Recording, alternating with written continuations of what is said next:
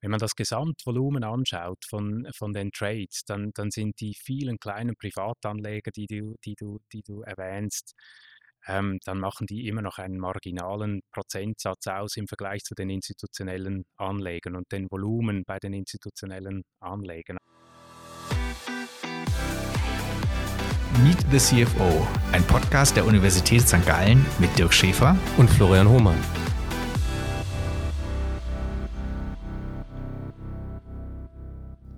Diese Folge wird unterstützt von Daura, der digitalen Aktienplattform fürs Finanzieren und Investieren in Schweizer Unternehmen. Ja, liebe Podcast-Hörerinnen und Hörer, heute sind wir bei der Six bei Daniel Schmucki. Er ist CFO der Six ähm, seit 2017, war vorher jahrelang beim Zürcher Flughafen in der gleichen Position beschäftigt, hat also höchstwahrscheinlich sehr viel erlebt in verschiedenen Branchen und ist darüber hinaus auch noch äh, Präsident der Vereinigung Schweizerischer Finanzchefs, weiß also, was bei allen so läuft und was diskutiert wird. Und das wollen wir uns gemeinsam mit ihm heute anschauen. Danke, dass wir hier sein dürfen, Daniel. Freut mich sehr. Herzlich willkommen, Dirk. Jetzt habe ich ja gerade schon gesagt, ähm, ich glaube, wenn man deine Vita liest, die ist natürlich auch jetzt nur ganz begrenzt von mir wiedergegeben. Da sind noch ganz andere Facetten drin. Aber der Flughafen fällt natürlich auf, weil du da wirklich viele, viele Jahre warst und eigentlich auch eine Karriere schön äh, gestartet hast. Ganz klassisch im Finanzbereich, ähm, im Controlling begonnen, glaube ich, und dann über Treasury ähm, weiter Richtung CFO gegangen. War das für dich eigentlich immer klar, dass Finanzen deine Passion sind? Zumindest äh, seit ich beim Flughafen begonnen habe, das war zur Jahrtausendwende in etwa. Äh, eben, wie du hast gesagt, begonnen als, äh, als klassischer Controller, da war ein sehr großes Bauprojekt, äh, das, äh, das gestartet wurde.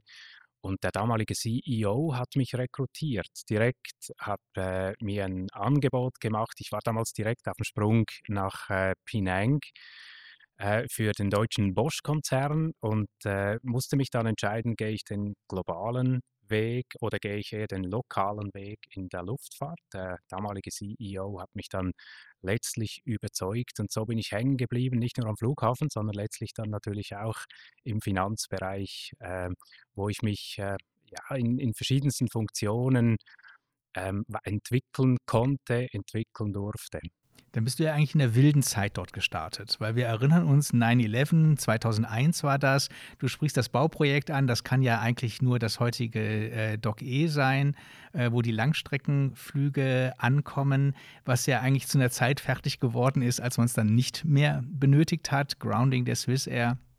Und plötzlich gab es genug äh, Gate-Plätze, aber man hatte eine riesige Investition natürlich äh, gemacht mit diesem Gebäude. Ähm, das sind doch am Anfang dann nur Kostensparprojekte angesagt, oder?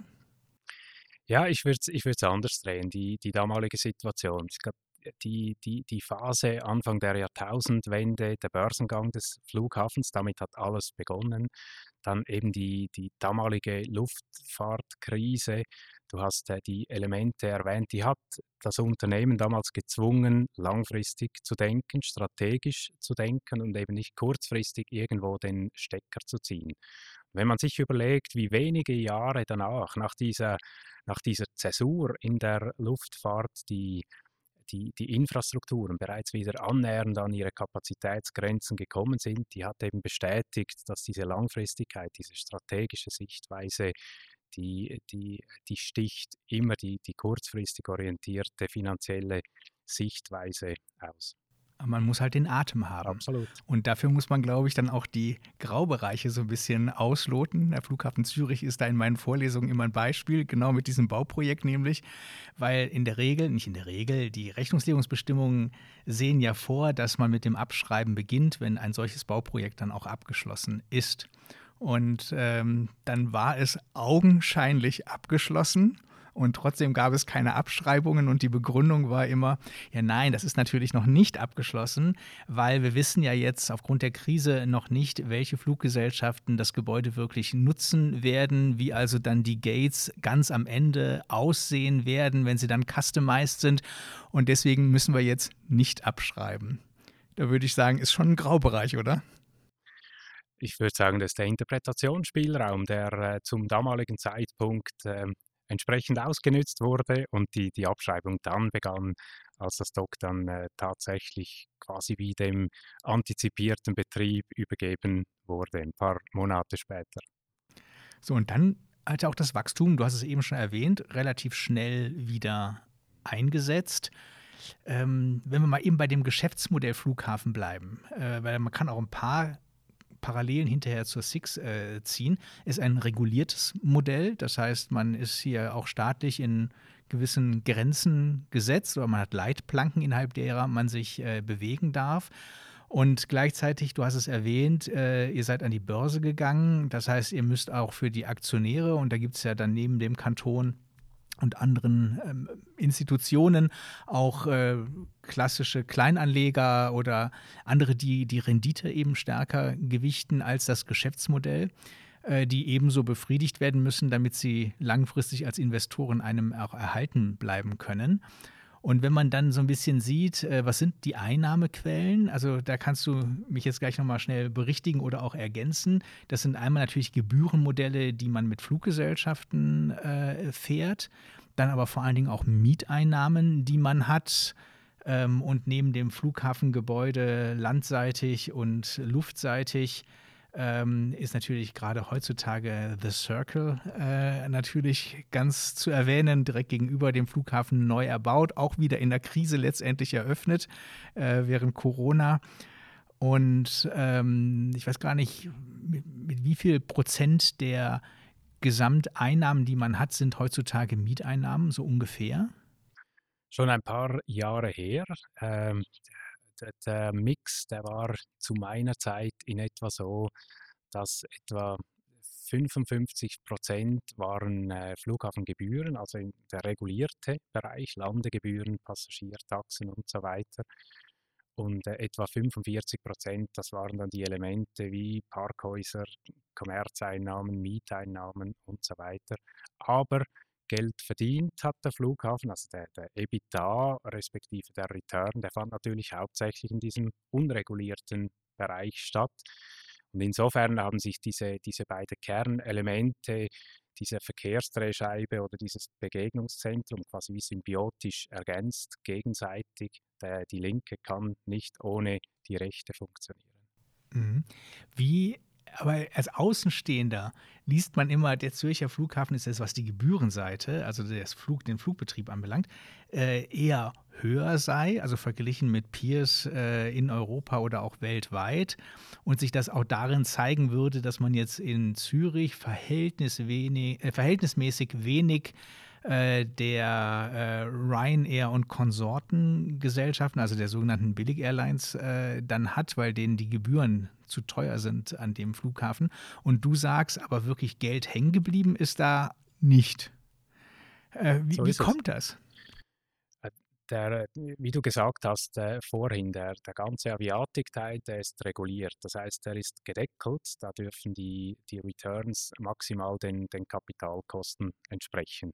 Das heißt, es, es, findet eigentlich kein Economic Value Added statt in, in diesem Bereich des Geschäftsmodells. Für den, für den Aktionären Geld verdient oder Mehrwert generiert, Economic Value Added, findet im unregulierten Bereich statt. Und vielleicht noch zurück äh, auf das, äh, auf das Thema der, der Gebühren und, und, nochmals, ich bin jetzt schon, schon jahrelang weg, aber die, die alte Geschichte, die mich während fast Jahrzehnten begleitet hat in der Luftfahrt, ist immer, dass es keinen Sinn macht, nur einzelne Gebührenelemente isoliert zu betrachten, sondern für die Fluggesellschaft jeweils die sogenannten Total Turnaround-Kosten als Referenzgrößen anzuwenden. Da war und meiner Meinung nach ist der Flughafen Zürich immer noch sehr kompetitiv im europäischen Umfeld. Jetzt sagt man ja eigentlich immer, dass äh, Menschen, die in der Aviatik und den dazugehörigen Bereichen arbeiten, die müssen irgendwie Kerosin im Blut haben. Äh, da gibt es wirklich eine stärkere Identifikation mit dem äh, gesamten Businessmodell, als das vielleicht in anderen Branchen der Fall war. Äh, gilt und galt das eigentlich auch für den CFO, für den Finanzbereich?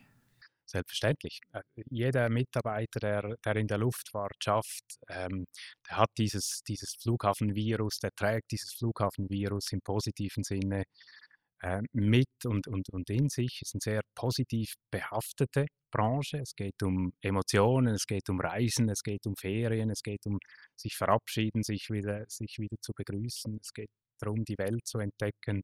Das hat selbstverständlich äh, bei mir auch eine Rolle gespielt. Ansonsten wäre ich nicht 17 Jahre lang an einem und denselben Ort tätig gewesen.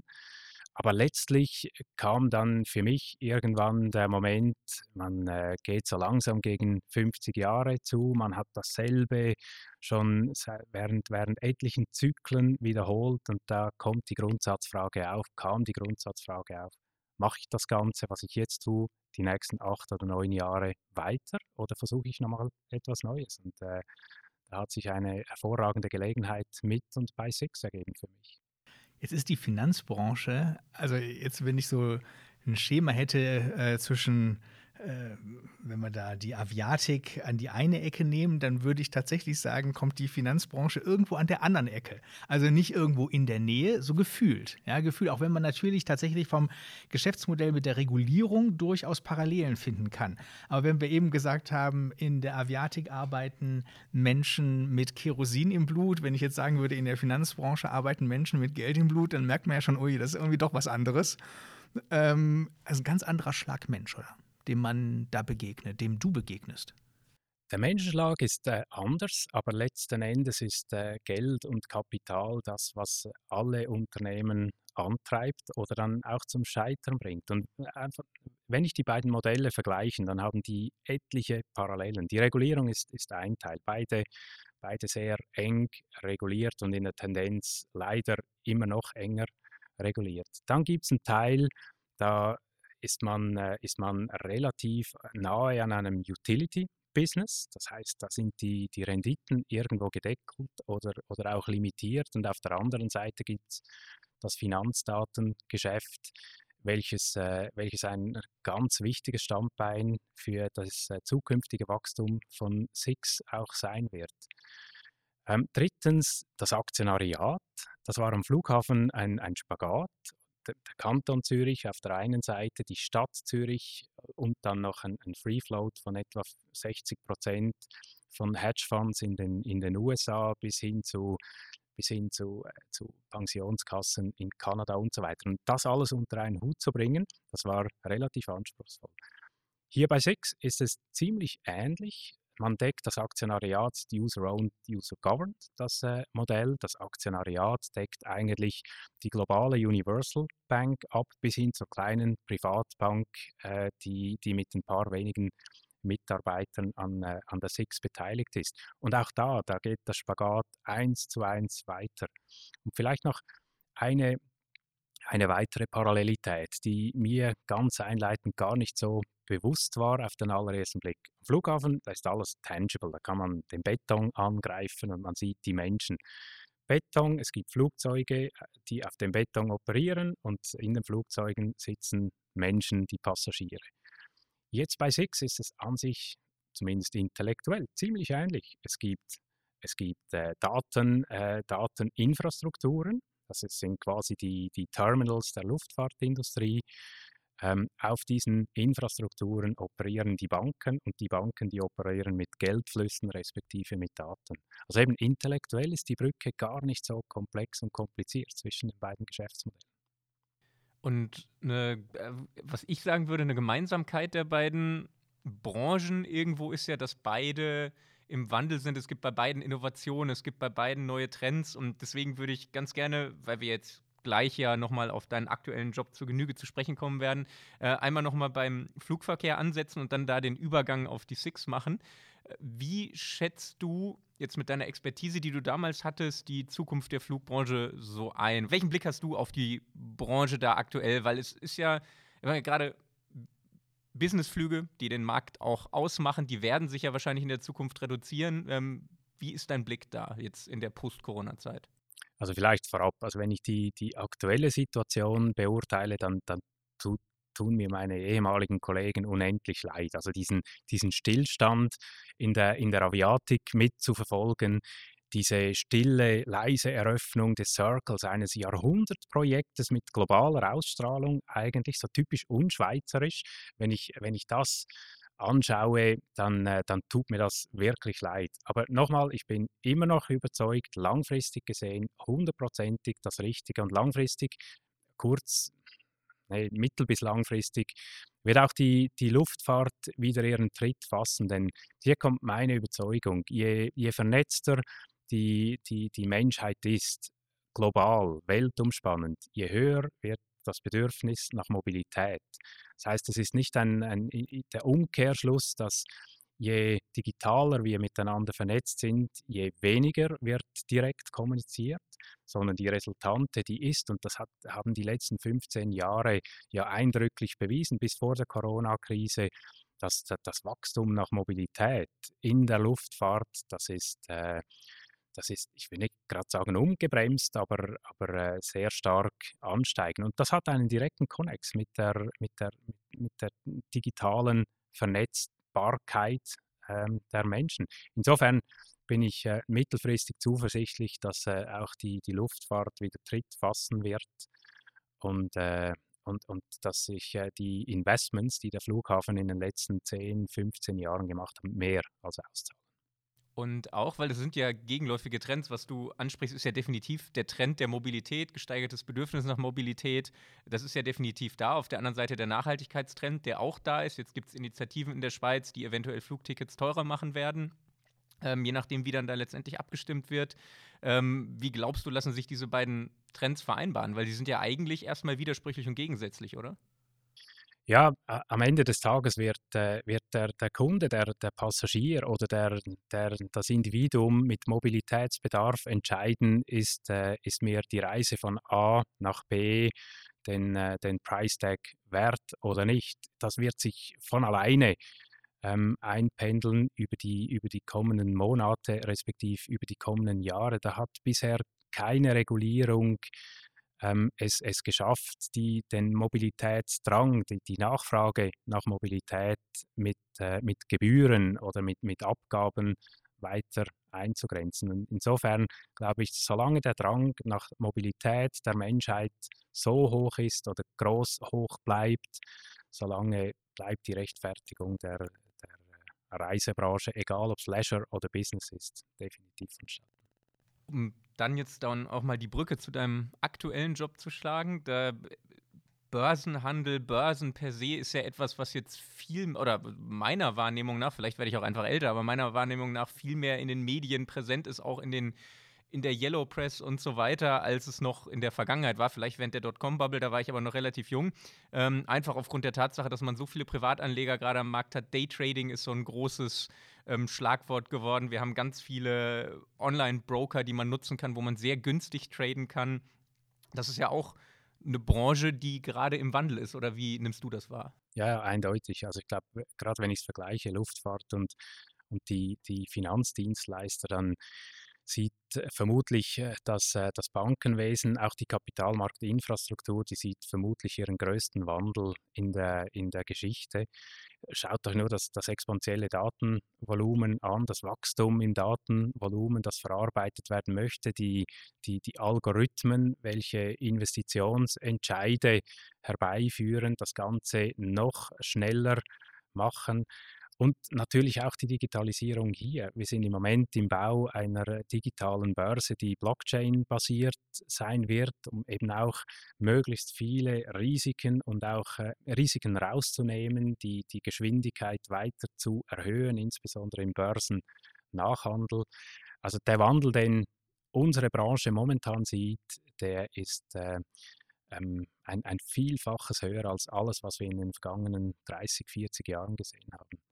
Und da gilt es, sich neu und sich selber neu zu erfinden, den Mut zu haben auch, um Dinge in Frage zu stellen, welche uns als, als SIX, uns als Kapitalmarktinfrastruktur an sich kannibalisieren könnten. Aber wenn wir es nicht machen, dann macht es ein Dritter. Und das wäre noch gefährlicher. Das, das, sind auch die beiden Trends, auf die ich eigentlich beide heute äh, zu sprechen kommen möchte. Eben einmal, dass sehr viele Privatanleger, die auf den Markt gehen, günstige Broker, auf der anderen Seite Digitalisierung, Digital Shares. Ähm, wenn wir nochmal beim ersten bleiben, bevor wir auf den zweiten gehen, beim ersten Trend, siehst du es eher als Chance, als Gefahr oder beides, dass so viele Privatanleger gerade unterwegs sind und wir so viele Broker haben, bei denen, ich meine, es gibt ja auch Angebote, dass ich mir ähm, in eine Hundertstel Aktie investiere mit ein paar Franken. Und äh, diese Dinge siehst du das als Chance oder als Gefahr, dass Privatanleger so viel auf so kleinen ähm, Plattformen unterwegs sind? Wenn man das Gesamtvolumen anschaut von, von den Trades, dann, dann sind die vielen kleinen Privatanleger, die du, die du, die du erwähnst, ähm, dann machen die immer noch einen marginalen Prozentsatz aus im Vergleich zu den institutionellen Anlegern und den Volumen bei den institutionellen Anlegern. Also insofern, das ist dasselbe Risiko, respektive dieselben Chancen, die wir schon in etlichen Zyklen in der Vergangenheit gesehen haben. Interessant dünkt mich der, der Blick auf die, die Kryptowährungen beispielsweise. Da hatten wir vor zwei Jahren ein Bild, das, da, war, da war das gesamte Anlage- oder Handelsvolumen rund um Kryptowährungen, Kryptoassets etwa zu 70 Prozent aus äh, Privatanlegern und zu 30 Prozent aus institutionellen Anlegern. Und dieses Bild, das hat sich jetzt um ziemlich genau 180 Grad gedreht. Das heißt, der Druck auch von institutionellen Anlegern in diese Anlageklasse nimmt, äh, nimmt fortan stetig zu. Bist du ein Fan von Kryptowährungen? Investierst du privat in Kryptowährungen oder stehst du dem skeptisch gegenüber? Ja, wo ich, wo ich privat überall investiere, das, äh, das werde ich nicht, äh, nicht groß kundtun. Ich, bin, ich, ich schaue mit einem kritischen und, und auf der anderen Seite auch mit einem sehr interessierten Auge auf äh, Kryptowährungen. Ich glaube, der Zeitpunkt ist mittlerweile da, wo man sagen darf, Kryptos sind hier, um hier zu bleiben. Ob die zweieinhalb oder 3000 Kryptowährungen, die es gibt momentan auf der ganzen Welt, ob diese Zahl so hoch bleiben wird oder ob sich irgendwann mal fokussiert auf die wichtigsten 100, 150 Währungen, ähm, da glaube ich eher an, äh, an, an eine stetige Reduktion aufs wirklich Wesentliche. Aber wir wissen noch nicht alles rund um, äh, rund um Kryptowährungen, egal ob es Utility-Tokens sind oder Währungen sind, ob es äh, digitale Central Bank-backed Digital Money ist. Ich glaube, da sind noch Fragen, die, die noch nicht beantwortet sind und auch die Regulierung wird hier vermutlich noch ein, ein ganz äh, wichtiges und gewichtiges Wort mitzureden haben rund um diese Asset Class wir können ja diesen Part ganz kurz abschließen. Du hast gerade gesagt, äh, deine persönlichen äh, Anlagevehikel, die wirst du nicht nennen, aber das heißt, ähm, als CFO der Six darfst du in alle Anlageklassen investieren oder ist aufgrund deines Jobs, gibt es da Restriktionen, ähm, wo man dann sagt, eben aus äh, Corporate Governance Gesichtsgründen beispielsweise, sind dir gewisse Dinge verwehrt? Absolut. Also mir sind äh, fast alle Dinge verwehrt, was, äh, was äh, Anlagen angeht. Ähm, alles, was, äh, was an der Schweizer Börse gehandelt wird, respektive gehandelt werden kann, ist äh, für einige Exponenten in der Unternehmung absolut tabu. Also wir, wir dürfen nicht und das ist hundertprozentig richtig so. Ja, dann bleiben ja quasi nur noch Startups und äh, ähnliche Dinge. Und darauf kommen wir dann nach äh, einem kleinen Moment wieder zurück.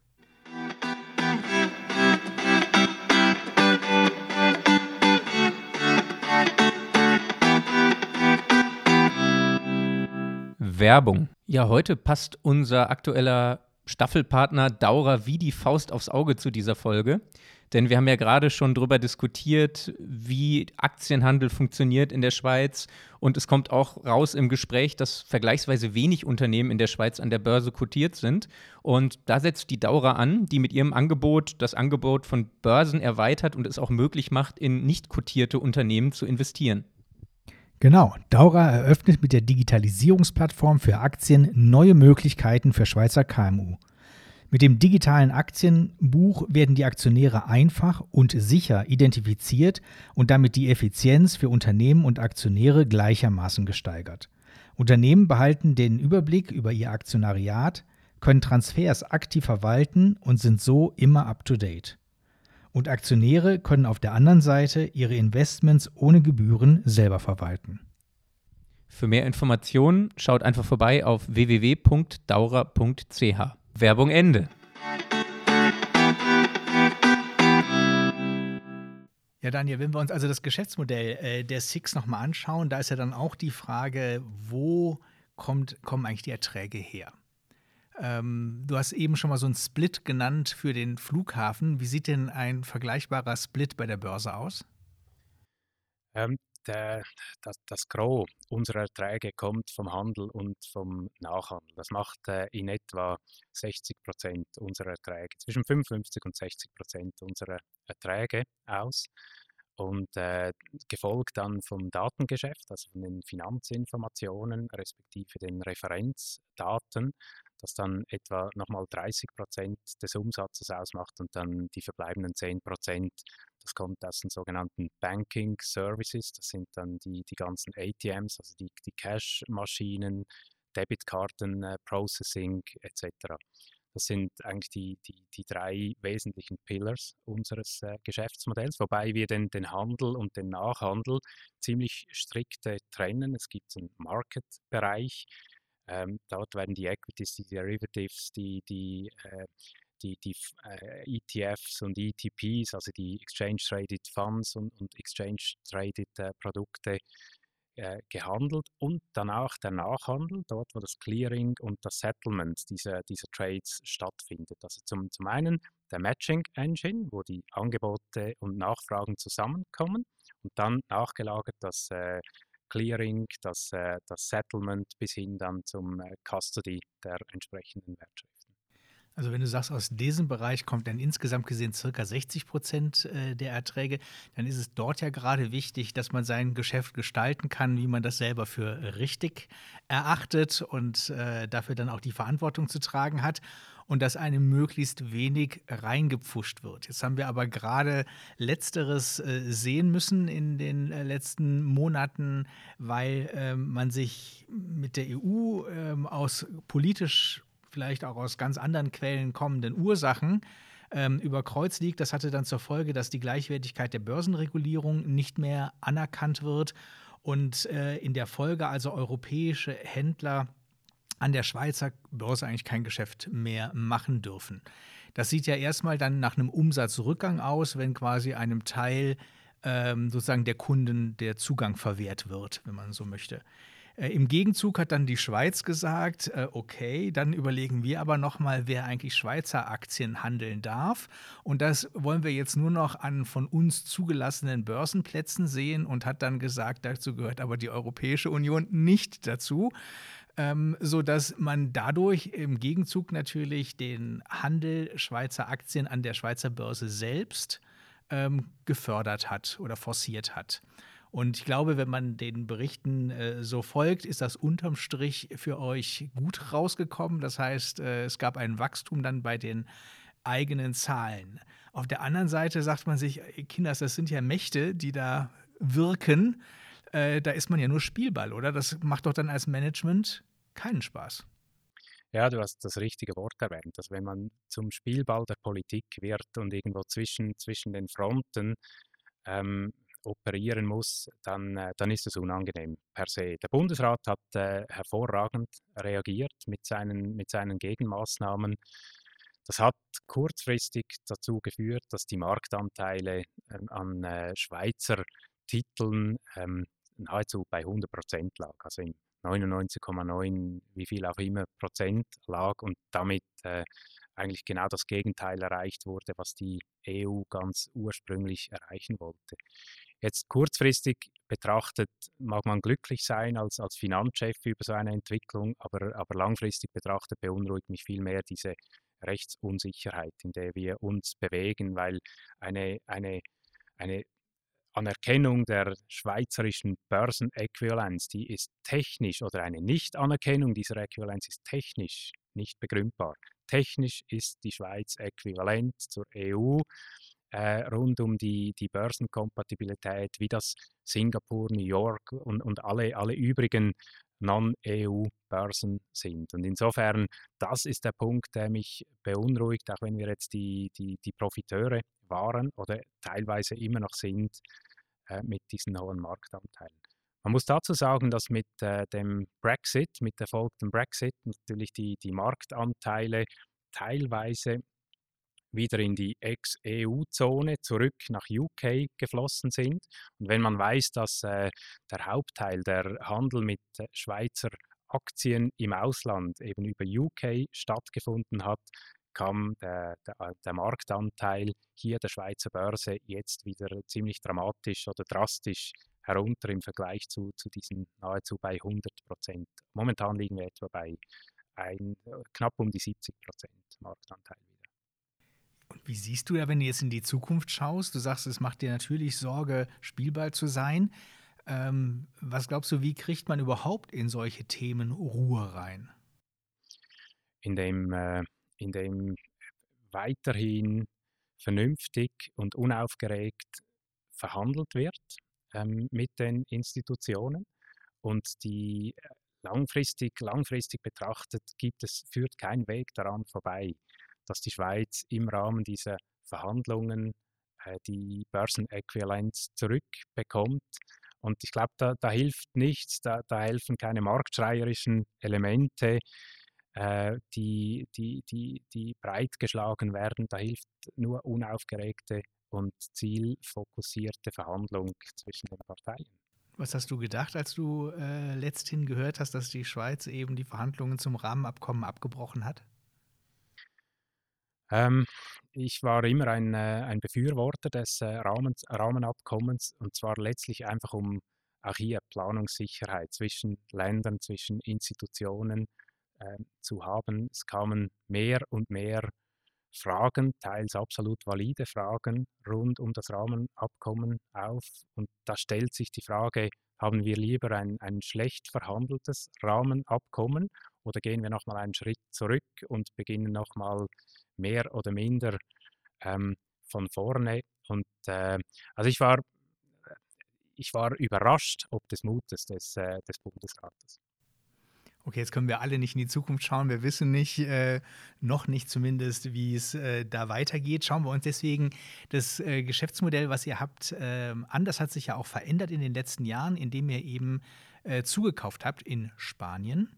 Und Hintergrund war ja, glaube ich, dass ihr ein Geschäft verkauft hattet. Ähm, und zwar, was war das? Das Kartengeschäft, das internationale äh, Kartengeschäft, äh, das wir an Wordline verkauft haben. Und genau da vielleicht anknüpfend, ähm, vor ziemlich genau vier Jahren, als ich, äh, als ich zum Unternehmen kam, hat äh, der Verwaltungsrat entschieden, dass wir ein Strategie-Review vollziehen und äh, uns ganz kritisch, selbstkritisch auch hinterfragen, das, was wir tun als Six-Gruppe damals, ist das wirklich alles Kerngeschäft. Und bei dieser Diskussion geht es logischerweise um Asset-Allokation, respektive um Kapitalallokation. Worin investieren wir in den nächsten paar Jahren als Unternehmung? Und wir sind da zum Schluss gekommen, dass das Kartengeschäft eigentlich ja, ziemlich strapaziert, integraler Teil der Six-Gruppe sein muss. Und äh, wir wussten aber, dass das ein, Geschäftsbereich ist, das ist ein Konsolidierungsfeld. Da gewinnt am Ende der, der Größte aufgrund all dieser Skaleneffekte. Und wir wollten uns nicht in, einem, in einer Situation wiederfinden, wo die Kapitalallokation allzu sehr zugunsten eines, soll ich sagen, adjacent Business getätigt wird und dann das Kernbusiness, nämlich der Handel und der Nachhandel, dadurch äh, sekundär behandelt wird. Und das hat dann dazu geführt, dass wir dieses Kartengeschäft in die französische Worldline-Gruppe eingebracht haben. Eingebracht haben nicht für Cash, sondern für Aktien von Worldline, damit wir, weil wir immer noch überzeugt sind, dass äh, die Elektronifizierung im, im Payment-Bereich und die Digitalisierung im Payment-Bereich ein großer und auch großartiges Wachstumsfeld ist, dass wir weiterhin davon partizipieren können, dann einfach nur noch als Minderheitsaktionär und nicht mehr als äh, vollwertiger Eigentümer. Und welche Logik, also Business-Logik, steht dann hinter dem Zukauf der äh, spanischen Börse, der Madrider Börse? Auch hier geht es primär um, um die Skaleneffekte in einem Infrastrukturmodell. Da kommen wir wieder zurück auf das, auf das Flughafen, äh, auf das Flughafenbeispiel von ganz einleitend. Je mehr Passagiere durch einen Flughafen durchmarschieren, respektive von dort abfliegen und, und, und Geld ausgeben im Kommerzbereich, ähm, je höher sind die, die Skaleneffekte und äh, dementsprechend höher die, die Margen. Und genau dasselbe hat uns auch äh, bei, bei uns, bei der, bei der SIX beschäftigt. Wir haben Infrastrukturen, wir haben Handelsplattformen, Clearing-Plattformen und egal, ob man jetzt 6 Milliarden Franken ähm, Umsatz pro Tag über diese Plattformen ähm, handeln lässt oder ob es dann letztlich 10 Milliarden oder 15 Milliarden, wenn die Kapazitäten ausreichend sind, dann kann man auch diese Plattformen bündeln, also diese Volumen über die Plattformen bündeln. Und das ist letztlich natürlich einer der, äh, einer der wesentlichen Elemente, die zu diesem BME-Entscheid geführt haben. Gerade wenn man Skaleneffekte realisieren möchte, Synergieeffekte, also durch Zusammenlegung Kosten einsparen äh, will, muss man sich ja sehr intensiv mit diesen beiden Geschäftsmodellen, also wie funktioniert die Schweizer Börse, wie die spanische, auseinandersetzen, um dann eben Dinge überhaupt zusammenlegen zu können. Da gibt es doch dann wiederum höchstwahrscheinlich ähm, große Kulturunterschiede zwischen dem Schweizer und dem Spanier, oder? Wie kommt man da eigentlich zusammen, um für beide Seiten jetzt in der gemeinsamen Hülle das Beste hinzubekommen? Das ist ein, äh, ein, ein, langwieriger Prozess. Also die kulturellen Unterschiede, die sind da, das wussten wir von, von den ersten Gesprächen an. Letzten Endes sind aber die Spanier genauso Professionals wie wir hier in der Schweiz und in allen anderen äh, 25 Ländern, in denen wir tätig sind, das, äh, das auch sind. Und ich glaube, allein schon das Bewusstsein ob dieser, ob dieser kulturellen Unterschiede, das ist vermutlich bei weitem das, das wichtigste Element, weil am Ende geht es nachher darum, wie realisieren wir, an welchen Stellen realisieren wir die, die Synergien. Und wir sprechen ja nicht nur von Kostensynergien in diesem Case, es gibt auch Marktsynergien. Themen, die wir hier in der Schweiz abdecken, die können wir eins zu eins multiplizieren für den spanischen oder sogar den europäischen Markt und äh, teilweise die Capabilities, die Fähigkeiten, die die spanischen Kollegen haben, das können wir adaptieren hier für die Schweiz. Aber du hast schon recht, äh, die, die, die Reise des Zusammenkommens, insbesondere in einem Umfeld, wo man sich physisch nicht treffen kann, in einer Kultur, wo eben das Persönliche eine ganz wesentliche Rolle spielt, das ist enorm anspruchsvoll und das wird noch äh, einige Monate, wenn nicht Jahre dauern, bis wir dann, bis wir da so richtig zusammen ge, ge, äh, geglut sind auf Neudeutsch. Hast du ähm, da schon erste Lessons learned für dich? Also im Sinne von, wie geht man ein gemeinsames Projekt an? Wie verhandelt man? Weil letztendlich ist ja auch alles eine Frage des Aushandelns, äh, wie man dann wirklich loslegen möchte. Wie besetzt man Gremien? Wie kommen überhaupt Entscheidungen zu, äh, zustande? Sind das Themen, wo du sagst, okay, jetzt habe ich den Spanier inzwischen besser verstanden als zu Beginn und gehe da auch anders mit um heute?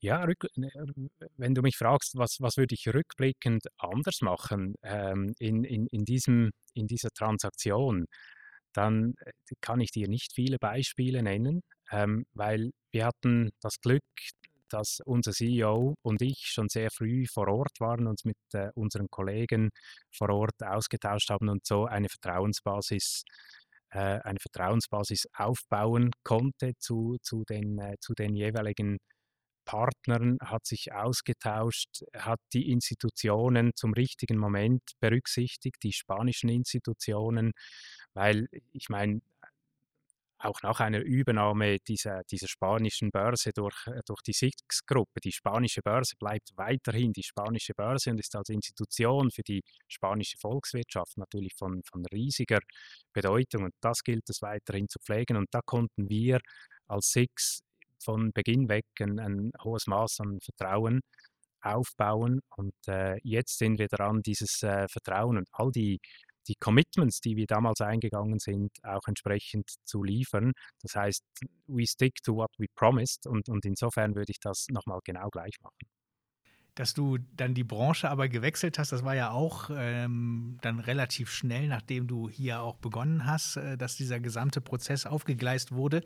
Hast du dann ja sicherlich auch daran gemerkt, dass äh, es dann plötzlich einen ähm, Artikel äh, auf Inside Paradeplatz äh, dann eben auch gab, der genau dieses Geschäft, also den Kauf der äh, spanischen Börse thematisiert hat und ähm, gar nicht gut fand, äh, dass man das äh, gemacht hat.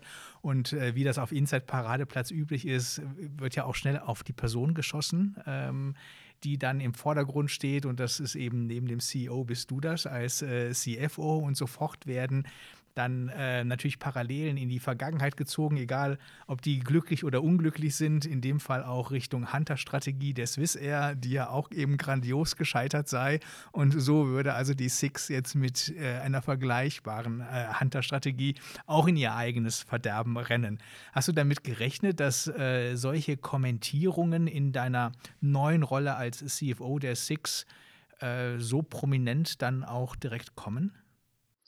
Ich glaube, das ist man sich zu einem gewissen Maß gewöhnt. Das war ich mir schon zu, zur Flughafenzeit gewöhnt, dass, äh, dass äh, Themen kommentiert werden, welche, welche ein Unternehmen ähm, anfasst oder, oder vorantreibt. Insofern hat mich das nicht äh, allzu stark überrascht oder, oder noch weniger getroffen.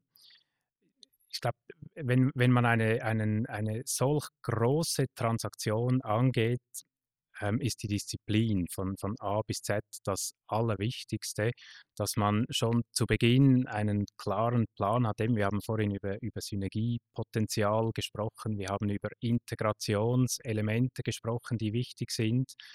Und wir sind vom ersten Moment, als wir diese, diese Transaktion lanciert haben, ähm, schon relativ äh, weit gewesen in unserer Denke. Wie sieht ein, äh, ein Target Operating Model aus? Das heißt, es wird nichts dem Zufall überlassen, insbesondere was die Integration der Gesellschaft an, angeht. Und ihr wisst so gut wie ich, dass die, die, die größten Fehler bei großen MA-Transaktionen eben nicht in der, in der Planung üblicherweise gemacht werden, sondern in einer sauberen Post-Merger Integration der Assets.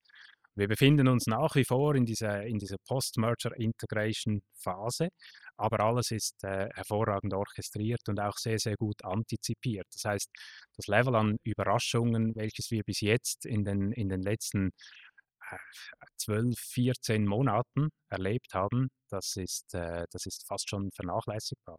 Und insofern erachte ich den, äh, den, die BME-Transaktion immer noch als ein, ein Paradebeispiel einer, äh, einer gelungenen Transaktion. Kannst du es da vielleicht nochmal auf den Entscheidungsprozess mitnehmen? Weil du hast ja gesagt, ihr habt die Payment Services damals verkauft, ihr wolltet die Kernkompetenzen stärken, euch da vergrößern, um Skaleneffekte zu realisieren. Und war dann da die spanische Börse von Anfang an die Idee, das Target, oder habt ihr euch da verschiedene Varianten angeguckt? Und dann wäre da die Anschlussfrage, warum ist die Wahl dann letztendlich auf die Börse in Spanien gefallen? Äh, natürlich schaut man sich äh, auf einer globalen Roadmap äh, rund um MA-Opportunitäten immer verschiedene Alternativen an. Spanien war eine der wenigen europäischen Börsen, welche noch nicht irgendwo in einem, in einem Konglomerat oder in einem größeren Konstrukt enthalten war. Insofern war Spanien immer auf unserem Radar drauf und dann hat sich, äh, hat sich über, über verschiedene Gespräche, hat sich die Dynamik dann ergeben, sodass wir, sodass wir zum Zug kamen letzten Endes. Es war insofern nicht ein zufälliges Produkt, sondern ähm, die, die, die Opportunität hat sich dann auch auf der Zeitschiene entsprechend ergeben. Ähm, wäre das ein Jahr später der Fall gewesen, wären wir auch ein Jahr später immer noch äh, an, der, an der spanischen Börse genauso interessiert gewesen. Und letztendlich ähm, habt ihr, ihr habt dann ja den Zuschlag bekommen. Ähm, ich, also was ich zumindest online gesehen habe, ist, dass es da auch ähm, zumindest bei diesem Insight äh, oder was beim anderen Artikel, ich weiß es gar nicht mehr, der stand aber geschrieben, ähm, was ihr geboten habt, was ihr letztendlich gezahlt habt und dass es eben auch Konkurrenzgebote gibt und dass ihr relativ hoch eingestiegen seid mit dem Gebot, aber da in der Diskussion bei dem Artikel war dann noch, ob jemand anders vielleicht noch drüber geht. Wie war da letztendlich wie habt ihr für euch entschieden, was euer Maximum ist in diesem ja, Wettkampf dann auch, den es dann letztendlich da gibt in so einer MA-Transaktion? Hier geht es auch um, um, Disziplin. Also der ökonomische Mehrwert, der erreicht werden kann durch so eine Transaktion, der zeigt Limiten auf. Äh, und äh, wir haben uns hier diszipliniert entlang diesen Limiten bewegt und, äh, und die Taktik so angewandt, wie wir das eben auch hier von, von langer Hand ähm, geplant haben.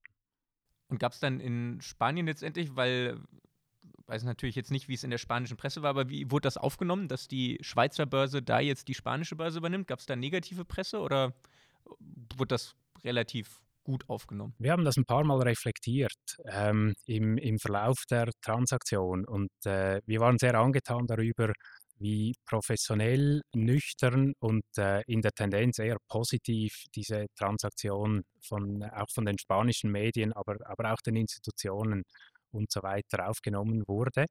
Also das, äh, das und, und das wird natürlich jetzt auch gemonitort, ob wir das einhalten, was wir committed haben und das, was wir versprochen haben. Das heißt, die vier Börsenplätze in Spanien, die, die werden aufrechterhalten. BME äh, als, ein, als ein Brand ähm, wird weiter aufrechterhalten. Ähm, der, die, die, die, die Wichtigkeit des spanischen Börsenplatzes, die wird eher gestärkt als geschwächt. Also Six hüllt nicht auf, aus, äh, was, was äh, an spanischer Substanz da war, sondern Six stärkt unter anderem mit äh, Themen, die wir, die, die wir von Zürich nach äh, Spanien duplizieren. Wir haben im Nu einen, äh, einen Inkubator aufgebaut in Spanien, der sich vor allem mit kleineren und mittleren Unternehmen auseinandersetzt, um dieses Geschäftsfeld in und für Spanien äh, weiter fördern zu können. Und insofern, solange wir liefern, was wir versprochen und committed haben, wird, äh, wird dieses positive Sentiment in Spanien definitiv bleiben. Dieser Inkubator, den du ansprichst, ähm, ist das ein Inkubator, der effektiv, weil du sagst, kleinere, mittelgroße Unternehmen versucht, Startups zu unterstützen, kleine Unternehmen zu unterstützen, an die Börse zu kommen? So von der Idee her sowas wie, was wir in Skandinavien haben mit dem Nasdaq First North? Oder? Ja, ist eher vergleich, wenn du, wenn du den F10 hier in Zürich kennst, den äh, Inkubator ist ja für mhm. die Finanzindustrie mittlerweile der, der, der wichtigste Inkubator. Äh, ist es nichts anderes als ein, äh, ein, Duplizieren von dem, was wir hier in der Schweiz machen mit F10, auch für Spanien. Und da geht es um da geht es noch weniger um, äh, um, um Startups, sondern es geht vielmehr um, um Geschäftsideen, die von cleveren, in der Regel jungen Menschen ähm, aufgezeigt werden und, und dann etwas ein, so wie ein Steigbügel benötigen, um aufs Pferd sitzen zu können. Da spielt der F10 eine ganz wesentliche Rolle. Und Six als Mitorchestrator von, von, diesem, von diesem F10 hilft mit dem eigenen Netzwerk logischerweise, aber letztlich natürlich auch mit dem Anspruch, äh, dass, dass wir Impulse kriegen, neue Ideen, wie können wir unser Geschäftsmodell weiter verbessern und vereinfachen und wo lösen diese äh, guten, coolen, jungen Ideen Probleme von äh, Kunden, unserer Kunden wiederum, von denen sie möglicherweise noch gar nichts wissen. Jetzt sind wir schon bei dem zweiten großen Thema, was wir noch besprechen wollten, bei der Innovation, bei dem Wandel, den es in eurer Branche gibt. Und äh, es gibt ja gerade äh, unzählige Schlagwörter online, ähm, ob es Tokenized Shares sind, ob es äh, digitale Aktienregister sind. Ähm, es gibt in der Schweiz Startups wie Equitech oder die Daura, die sich mit diesen Themen beschäftigen. In welche Richtung siehst du das gehen? Was ist die Zukunft des Finanzmarktes? Wenn ich das, wenn ich das wüsste, dann äh, ähm, wäre ich König, sehr wahrscheinlich. Ähm, ganz schwierig zu beurteilen, weil derart viel im Wandel ist und wir heute noch nicht wissen von dem, was sich wandelt, was wird tatsächlich übrig bleiben. Was wir aber tun können, ist, äh, was Daura erwähnt, beispielsweise, ist ein Teil unseres digitalen Asset-Ökosystems, das wir momentan im Rahmen der, der Six Digital Exchange, dieser SDX, am Bauen sind, respektive Aufbauen sind. Und Daura ist genauso eines der Investments, der Minority Investments, welche wir eingehen, um zum einen einen Fuß in einem Adjacent-Thema rund um die SDX zu haben, um logischerweise keine Entwicklungen zu verpassen und, äh, und, äh, und, und auch zu lernen aus dieser, aus dieser Ecke, in dieser Ecke. Ähm, auf der anderen Seite sehen wir, dass sich die Banken verändern, laufend verändern, verändern müssen auf die, auf die, die Bedürfnisse der Kunden, die sich längere mehr halt auch als dann die, die digitale Welt gewöhnen und gewöhnt haben. Das machen die Schweizer Banken übrigens hervorragend, finde ich, auch wenn sie nicht ganz so marktschreierisch das verwerten, wie, wie das andere Institute im, im Ausland tun. Und SIX ist quasi wiederum mittendrin als die Plattform, als die zentrale Infrastrukturplattform, welche den Banken auf der einen Seite hilft, ähm, Bestehendes zu verändern und welche äh, wie im Beispiel der Six Digital Exchange hilft, neue Wege komplett zu gehen und dann natürlich auch etwas Risiko auf sich nimmt, da wir alle noch nicht hundertprozentig genau wissen, wie das Endprodukt dann am Markt ankommen wird und auch aussehen wird. Dass du, ich habe die Frage ja bewusst relativ offen gestellt, dass man so weit nicht in die Zukunft sehen kann. Das äh, finde ich auch relativ einleuchtend. Ähm, was würdest du denn sagen, so kurzfristig, was so die nächsten, weil der ganze Digitalisierungsprozess, der schreitet ja langfristig voran und bei Unternehmen ist es auch meistens so, wenn sie in Digitalisierung investieren, dann macht man erstmal die einfachsten Projekte sehr kurzfristig, die schnell Return geben. Ähm, wo glaubst du, dass es kurzfristig, was sind da so die ersten Schritte, wo es vielleicht hingeht, die man schon absehen kann? Also digitale Aktienregister, digitale Generalversammlungen, das so als, ersten, als erste Neuerung, die kommen wird? Die gibt es ja schon längst. Also das sind, das sind äh, keine, keine Neuerungen mehr, sondern das, ist, das hat sich mittlerweile sehr gut, sehr gut etabliert. Ähm, was äh, die, die Tokenisierung spielt, äh, spielt wahrscheinlich eine wesentliche Rolle. Blockchain wird sich durchsetzen müssen der, der Blockchain-Use-Case, der klingt immer auf den ersten Blick sehr, sehr spannend. Auf den zweiten Blick wird er sich letztlich auch wieder nur daran orientieren können, welches Problem löst er für den Kunden. Und Probleme, die der Kunde in der Regel hat, es muss schneller werden und es muss günstiger werden. Wenn diese beiden Kriterien erfüllt sind, dann, äh, dann hat die Blockchain auch in unserer Industrie eine, eine, ein riesig großes Potenzial. Aber die, die jeweiligen Use Cases, die werden sich in den nächsten Monaten und wahrscheinlich auch Jahren etablieren müssen. Ähm, der digitale Umgang, um, um, konkret zu antworten auf deine Frage des äh, letztlich des Endkunden, des, des Bankkunden, das, äh, das wird etwas sehr Spürbares sein. Bankgeschäfte werden mehr und mehr nur noch mit, äh, mit dem mobile erledigt. Ich sehe das, ich sehe das bei mir selber, ich sehe es aber auch in, in, in, bei meinen Eltern beispielsweise. Das hat sich komplett durchgesetzt und äh, das wird definitiv so bleiben, respektive sich weiter akzentuieren. Wenn man ähm, sich das jetzt nochmal anschaut, du hast ja auch ein bisschen darüber gerade geredet, dass eine Börse auch eine gewisse volkswirtschaftliche Funktion äh, wahrnimmt in dem ähm, Umfeld.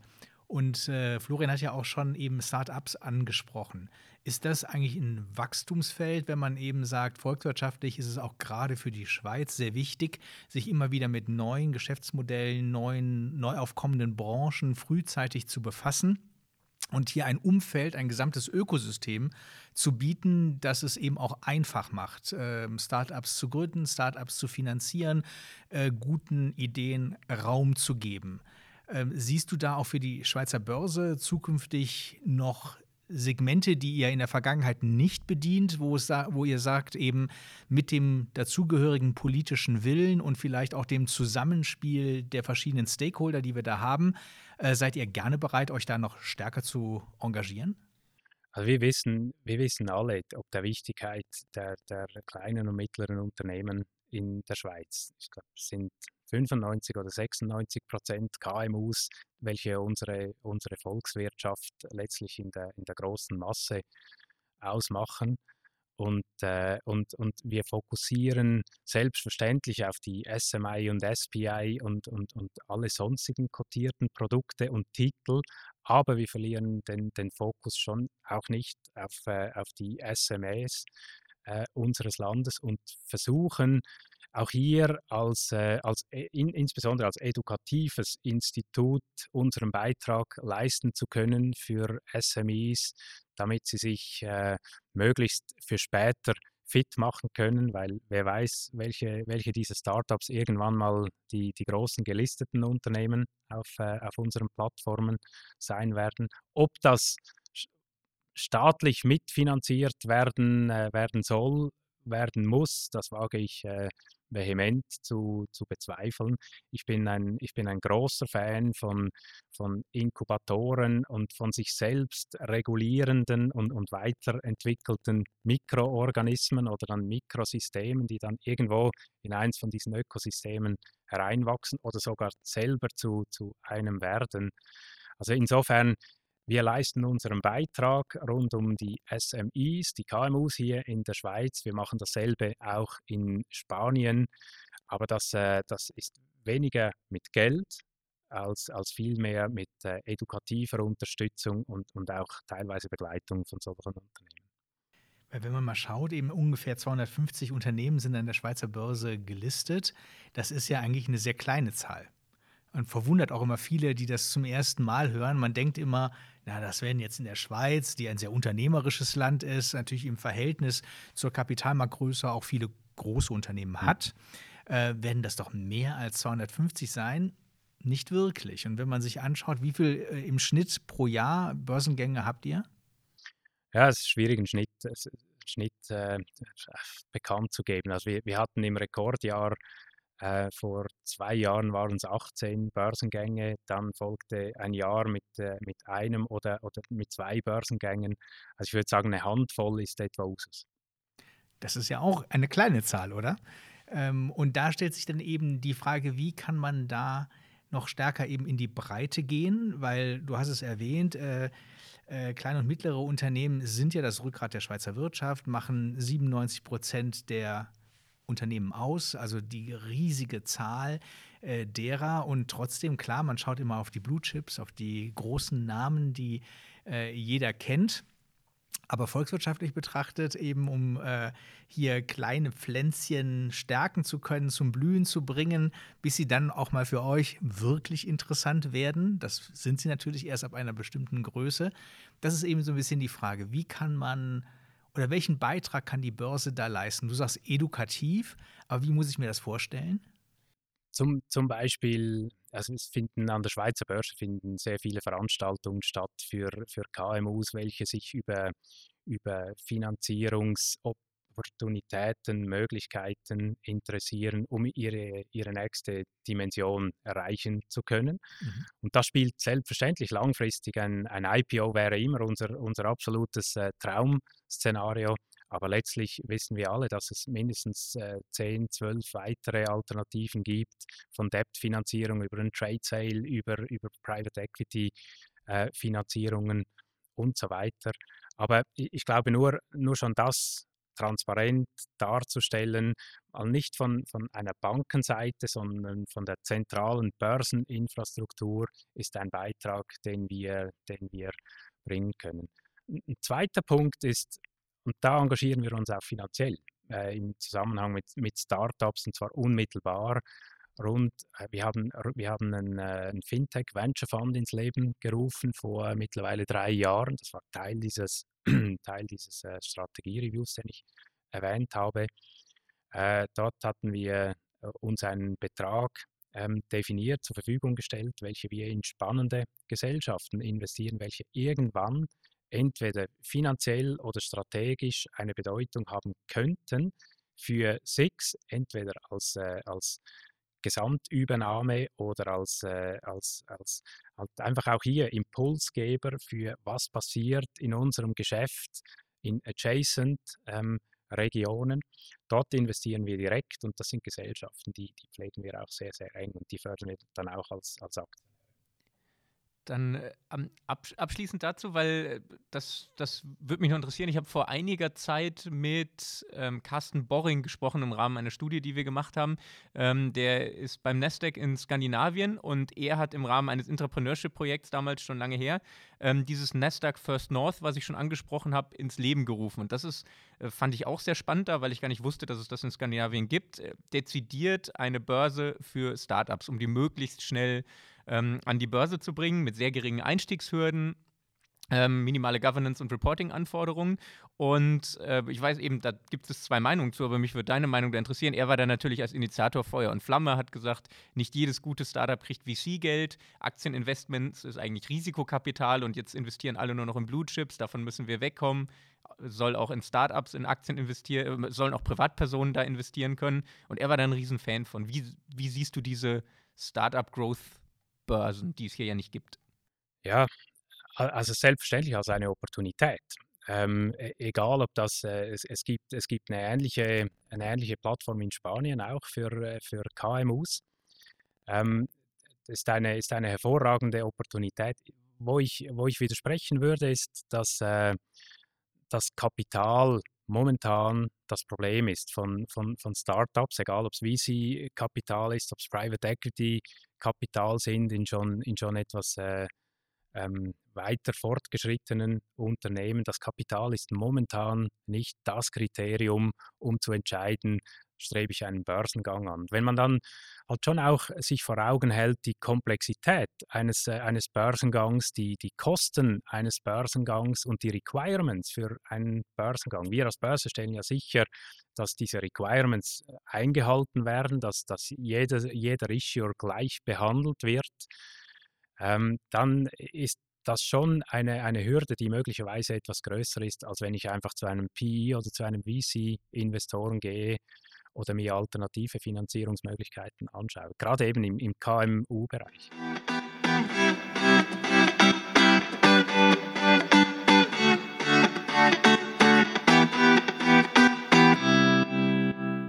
So, dann wollen wir jetzt mal zu dir als Privatperson kommen, aber direkt eigentlich da anknüpfen, wo wir gerade aufgehört haben. Und zwar weiter beim Thema Startups bleiben. Und wir haben im Vorgespräch schon rausgefunden, dass du selbst auch als Privatperson sehr Startup-affin bist und auch durchaus in Startups äh, investiert bist.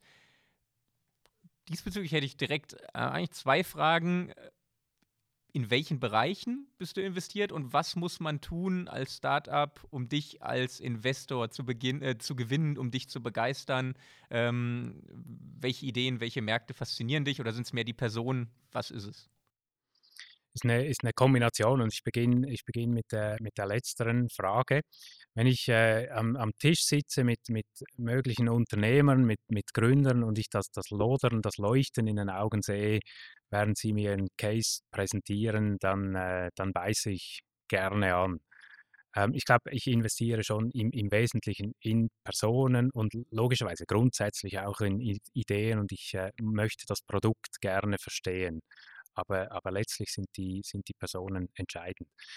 Die, die Gebiete, wo ich dann Investitionen getätigt habe, das ist etwa eine Handvoll, ähm, die kommen vom Online-Weinhandel äh, bis hin zu farbigen Socken, bis hin zu äh, Medical Devices für, für Tiere, zu, zu Dialyse, mobilen Dialysegeräten und so weiter.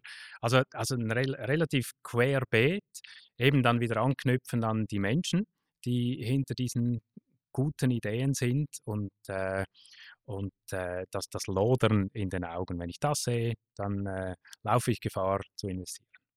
Die, das bunte Socken-Startup sind die Socken, die du gerade anhast, davon, oder? Ja, genau, das, äh, das sind äh, die Daily Socks, die ich, äh, die ich gerade anhabe. Ja. Ah ja. Und äh, Flaschenhandel ist äh, Flasch, das Fla Schweizer Flaschenpost. Flaschenpost gewesen, oder? Genau. Das hatte ich, glaube ich, auf LinkedIn gesehen. Das, da warst du schon recht früh dabei, oder? Ja, da war ich, äh, das, war, das war spannend. Ähm, wir waren da zu dritt, wir waren äh, erste Investoren und äh, das waren zwei auch hochtalentierte und sind immer noch hochtalentierte junge Unternehmer, die gesagt haben, äh, wir, möchten, wir möchten das Amazon des Weines werden. Vor zehn oder zwölf Jahren schon. Und äh, hatten, hatten die, die, die Fähigkeit, Logistik, Wein und IT miteinander hervorragend verknüpfen zu können. Das haben sie gemacht und das ist jetzt mittlerweile zu einer sehr großen Erfolgsgeschichte. Natürlich auch etwas angetrieben noch durch die Corona-Situation im letzten Jahr, aber das Unternehmen hat sich schweizweit hervorragend etabliert. Ja, ja ich kenne es selber. Wir haben da für die Swiss Cup Fair, bei der ich auch noch aktiv bin, bei der letzten Jahreskonferenz über Flaschenpost Weine als Dankeschön an alle Redner geschickt. Sehr schön, Und, vielen Dank. ja, äh, bist du, bist du immer noch beteiligt? Ja. ja? Ah. ja. Gut, dann haben wir dir auch was Gutes getan. Genau, das, unbedingt. Ja, in Deutschland gibt es ja ein Unternehmen mit gleichem Namen. Flaschenpost wurde gerade verkauft äh, an die Oetker-Gruppe zu einem sehr hohen äh, Betrag. Als du das gelesen hast, hast du gedacht, Mensch, das wäre doch für unsere Flaschenpost auch mal ein toller Case. Ja, das äh, da muss ich zugeben. Und man, man beginnt dann auch äh, zu rechnen, selbstverständlich ähm, wie viel mal Umsatz äh, die, die Oetker-Gruppe dafür gezahlt haben. Und dann haben dann meine Augen etwas gestrahlt, als ich, äh, als ich äh, die Rechnung gemacht habe. Aber für den Moment kommt ein Ausstieg nicht in die Frage.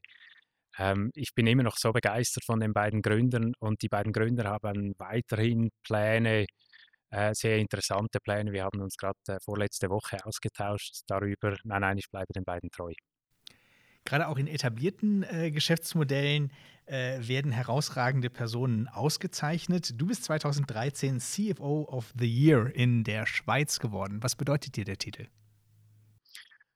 Ähm, das ist natürlich eine, eine, eine sehr schöne Anerkennung, ähm, die logischerweise, und das wissen wir alle, die niemals nur auf eine einzige Person geht, sondern es war eine hervorragende Teamkonstellation, auch mit der Geschäftsleitung, mit dem Verwaltungsrat. Und ja, ich denke sehr gerne an diese, an diese Auszeichnung zurück. Und sie holt mich auch immer wieder ein, obwohl es schon fast zehn Jahre her ist, dass du, dass du das erwähnst. Ähm, ja, wird mich äh, vermutlich noch einige, einige Jahre begleiten. War, war sehr schön.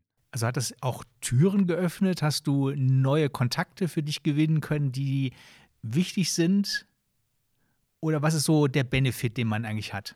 Also die, mein Benefit war die persönliche, persönliche Anerkennung. Ich habe wieder offene Türen gesucht aufgrund dieser Auszeichnung, weil, weil eben letztlich ich meine, die, die, die Personifizierung eines solchen Erfolges, die geht mir dann vielleicht schon fast auch etwas zu weit, als dass ich das für mich selber dann äh, ausnutzen möchte. Aber sie wird immer wieder zum, zum Gespräch äh, sie wird äh, immer wieder in Erinnerung gerufen und insofern sehr schön. Aber ich versuche da ziemlich, äh, ziemlich äh, bescheiden, mich weiterhin auf das zu konzentrieren, was ich, was ich jetzt tue und nicht in der Vergangenheit zu leben. Bezog sich ja eben damals noch auf deine Tätigkeit beim Flughafen. Genau. 2013 warst du noch äh, dort unterwegs. Äh, kannst du dir eine Wiederholung vorstellen in deiner heutigen Rolle? Uh, da, das liegt nicht an mir, das, äh, das zu beurteilen. Da gibt es eine Jury, aber wir wissen, es gibt, äh, es gibt eine, einen Titel in der Klasse SMI, es gibt einen Titel in der Klasse SPI, trifft auf Six beides mal nicht zu und dann gibt es noch die eher kleineren Unternehmen, äh, die dann noch einen, einen CFO of the Year stellen. Das passt vermutlich auch nicht so auf äh, Six. Nee, ich glaube, äh, das äh, wird vermutlich eine einmalige Erfahrung bleiben. Du hast äh, schon erwähnt, du bist äh, Anfang 50. Äh, irgendwann wird die Frage kommen, möchte ich hier, also nicht alt und grau werden, das wäre jetzt, also nur als Bild natürlich. Genau. Ähm, ähm, oder möchte ich nochmal einen solchen Wechsel machen, weil man merkt ja auch bei dir, du ähm, dich triggern, glaube ich, neue Ideen, Dinge, die man tatkräftig gestalten kann, wo man sich einbringen kann, verändern kann. Also nicht unbedingt verwalten, sondern eher gestalten. Ähm, dann ist aber irgendwann, wissen wir, in der Welt, in der wir uns bewegen, schließen sich auch mal wieder Türen, wenn man sagt, dass dieser Veränderungswille, der hat auch was mit Lebensalter zu tun und der wird eher weniger statt mehr. Ähm, denkst du, uiuiui, jetzt muss ich gucken, dass ich dann irgendwann noch durch die Tür durchkomme? Also momentan gibt es keinerlei innere Zeichen, dass, äh, dass ich mich verändern möchte oder verändern sollte, weil es gibt derart viel zu gestalten. Wir haben es vorhin angesprochen, die Dynamik, die, die bei den Finanzdienstleistern ganz generell ist. Ähm, und, dann, und dann SIX als die zentrale Infrastrukturplattform, worauf dann die Finanzdienstleister operieren, da wird es vermutlich auch in den kommenden paar Jahren noch die eine oder andere Herausforderung zu gestalten, respektive die, die, ja, die Themen zu gestalten, die werden hier nicht ausgehen, zumindest auf Sicht nicht. Ich bin glücklich bei dem, was ich mache. Mhm. Und wenn wir nochmal zu dem äh, letzten Wechsel zurückkommen, ähm, häufig, gerade auch wenn äh, bei solchen Positionen ja Headhunter auch eine Rolle spielen bei der Besetzung, ähm, sieht man eigentlich, dass sehr gerne angeknüpft wird. Also dass sehr gerne Menschen für eine neue Position äh, vorgeschlagen werden, die vergleichbare Erfahrungen äh, bereits erfolgreich gezeigt haben.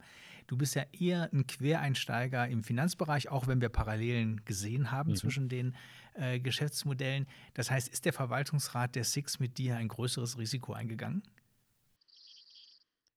Ähm, ich, ich, denke, ich denke ja.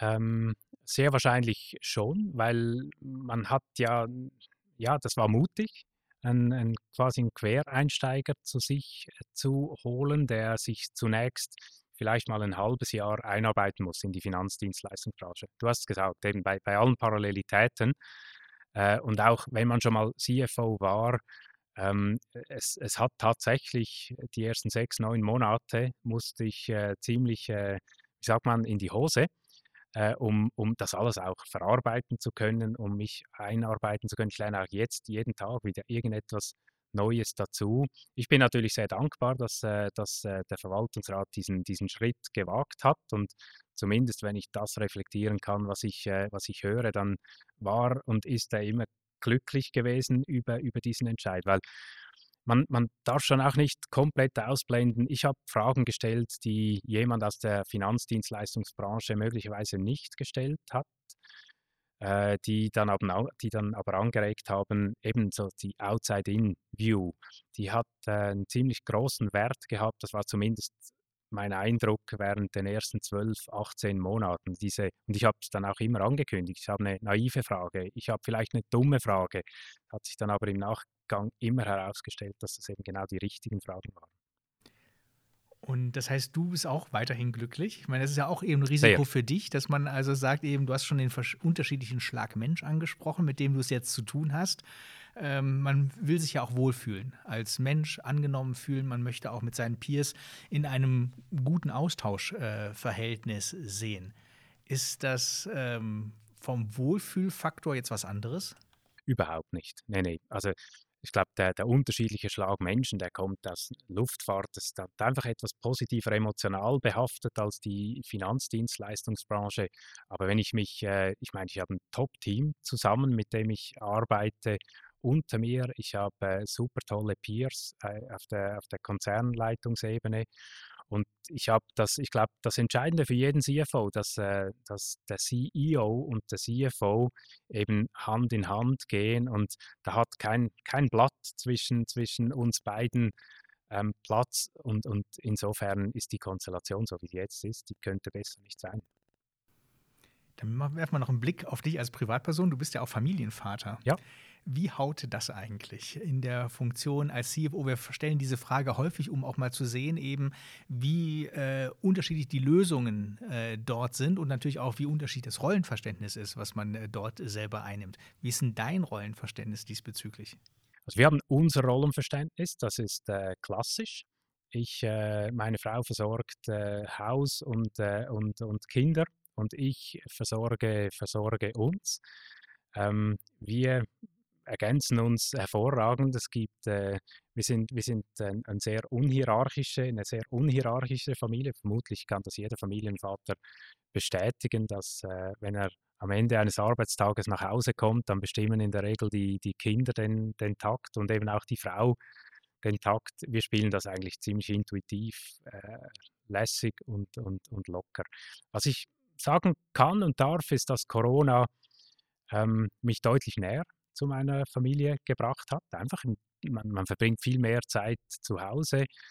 Ähm, ich habe vermutlich mein Leben lang noch nie so eine, so eine hohe Quality Time verbracht wie, wie während der Corona-Zeit, weil ich eben viel um die Kinder herum gewesen bin, die Kinder am Morgen mal ab und zu in, in, in die Schule bringen konnte. Ähm, das habe ich vorhin während Jahren natürlich nicht gekonnt. Insofern habe ich auch da versucht, das Positive daraus zu ziehen. So, das ist jetzt, glaube ich, ein entscheidendes Wort, was du gesagt hast. Du hast gesagt, das habe ich in der Vergangenheit nicht gekonnt. Ja. Gekonnt oder gewollt? Das ist ja jetzt die Frage, wenn wir uns auf die Zukunft, äh, wenn wir die Zukunft jetzt betrachten, ähm, diese Erfahrungen, die du nun gemacht hast, wie werden die denn äh, die Gestaltung deines beruflichen Alltags in der Zukunft äh, beeinflussen? Ich glaube, da wird einiges äh, hängen bleiben. Und zwar nicht, dass ich die Mehrheit meiner Zeit vom, vom Homeoffice aus arbeiten möchte, aber ich glaube, man, man fragt und hinterfragt schon, wel, muss ich morgens um sieben schon im Büro sein und mit allen anderen Commuters mit im Stau stehen oder mache ich das eine oder das andere Meeting noch äh, remote von zu Hause aus, wenn es nicht gerade matchentscheidend ist? Äh, solche, solche Themen werden definitiv mit hängen bleiben, wie auch dass ich überzeugt bin, dass wir eine strukturelle Restanz sehen werden von, äh, von den Remote Workers in der Zukunft möglicherweise nicht gerade 80 Prozent Remote Working, aber irgendwie ein bis zwei Tage die Woche, das wird sich etablieren. Und ähm, würdest du sagen, du schaffst es, ähm, für dich eine persönliche Work-Life-Balance äh, zu finden? Oder äh, kommst du auch manchmal ins Grübeln und denkst, Mensch, eigentlich habe ich es mir etwas anders vorgestellt? Nein, das, äh, also ich die Antwort ist kurz und knapp, ja. Ich, ich schaffe es, ich glaube nicht, dass ich während 12, 13, 14 Jahren als, als CFO überhaupt überleben könnte, wenn, wenn, wenn ich im Ungleichgewicht wäre mit, mit Work-Life-Balance. Da habe ich eben auch disziplinierende Familie, die dann zu Recht auch einfordert und ich liefern muss in Richtung Familie. Und insofern fühle ich mich ziemlich gut eingemietet. Wunderbar. Bevor wir gleich noch zu unseren tollen Auswahlfragen kommen, ähm, was würdest du gerne über dich am Ende deiner beruflichen Laufbahn äh, in Wikipedia lesen? war ein, ich war ein, ein CFO, der gestaltet hat, der unheimlich viele Spuren hinterlassen hat, äh, große Würfe mitgeprägt hat, immer als große und großartige Teamleistung, aber dass man mich quasi wie als einen roten Faden hinter diesen ganz großen Würfen in den letzten 15, 20 Berufsjahren wiedererkennt. Wunderbar. Ich glaube, dann kommen wir jetzt noch zu unseren Auswahlfragen, die wir gar nicht abgestimmt haben, Florian. Ich hoffe, wir haben jetzt nicht ähnliche Fragen äh, gefunden, die wir jetzt stellen wollen. Ja, dann wären wir spontan. Dann werden wir total spontan, genau. Gut, ich starte dann einfach mal. Also die Auswahlfragen musst du einfach nur entscheiden, für was du dich eher entscheiden würdest, äh, wo die 51 und wo die 49 Prozent liegen. Ähm, erste Frage: Ballett oder Oper? Ballett. Eher Stadtmensch oder Landei? Landei. Ja, das schließt ein bisschen daran an. Eher Bergurlaub oder Strandurlaub? Bergurlaub. Von der Persönlichkeit her siehst du dich eher als eine Option mit hohem Hebel, eine Aktie mit Blue Chip Charakter oder eine Staatsanleihe? Eine Aktie mit Blue Chip Charakter. Kuhmilch oder Hafermilch? Kuhmilch. Um Zielerreichung sicherzustellen, eher Vertrauen ist gut oder Kontrolle ist besser? Vertrauen ist gut. Auto oder Zug? Auto lieber Tochter der Nummer 1 oder selbstständige Nummer 3 in einem Konzern? Selbstständige Nummer 3. Grüner Spargel oder weißer Spargel? Weißer Spargel. Vor dem Fernseher lieber Roger Federer oder die Fußballnationalmannschaft? Fußballnationalmannschaft. Ah, dann können wir noch mit der Frage abschließen, wer wird denn Europameister? Die Schweiz. Ah ja, das ist selbstbewusst und optimistisch. Das, das fehlt uns ab und zu als Schweizer. Und da würdest du auch äh, einen Wetteinsatz entsprechend nee, da wäre ich zurückhaltend. okay, das relativiert es jetzt das am Ende. Ich ein bei Deutschland aktuell aber auch. Also insofern. Vielen Dank, äh, lieber Daniel, dass du uns für euch. unseren Podcast zur Verfügung gestanden hast. Es hat Spaß gemacht und auch wenn natürlich der Glamour bei der Börse früher ja durchaus auch größer war, also in vielen großen Städten stehen ganz tolle Gebäude, die also vom Glanz ehemaliger ähm, zurückliegender Jahrzehnte eigentlich äh, künden und heutzutage findet man sich dann eher in einem, sag ich mal in Anführungszeichen, normalen Bürohaus wieder, ja. wie auch dem hiesigen, auch wenn das natürlich wunderschön ist, aber dieser Innenstadt Stadtcharakter mit dem äh, ganz großen Bullen und Bären äh, als äh, Skulptur findet man hier noch als äh, Zeichnung auf dem Glas. Ähm, es heißt also, der, die Ausstrahlwirkung ist äh, kleiner geworden, aber ähm, die Gestaltungsmöglichkeiten, glaube ich, so wie du es auch uns dargelegt hast, die gibt es weiterhin und deswegen wahnsinnig viel Spaß dabei. Ich danke euch vielmals für den Besuch und äh, dein Schlusswort bestätigt, äh, die Substanz ist wichtiger als die Form. Wunderbar. Dankeschön. Vielen Dank. Danke. Meet the CFO, ein Podcast der Universität St. Gallen mit Dirk Schäfer und Florian Hohmann.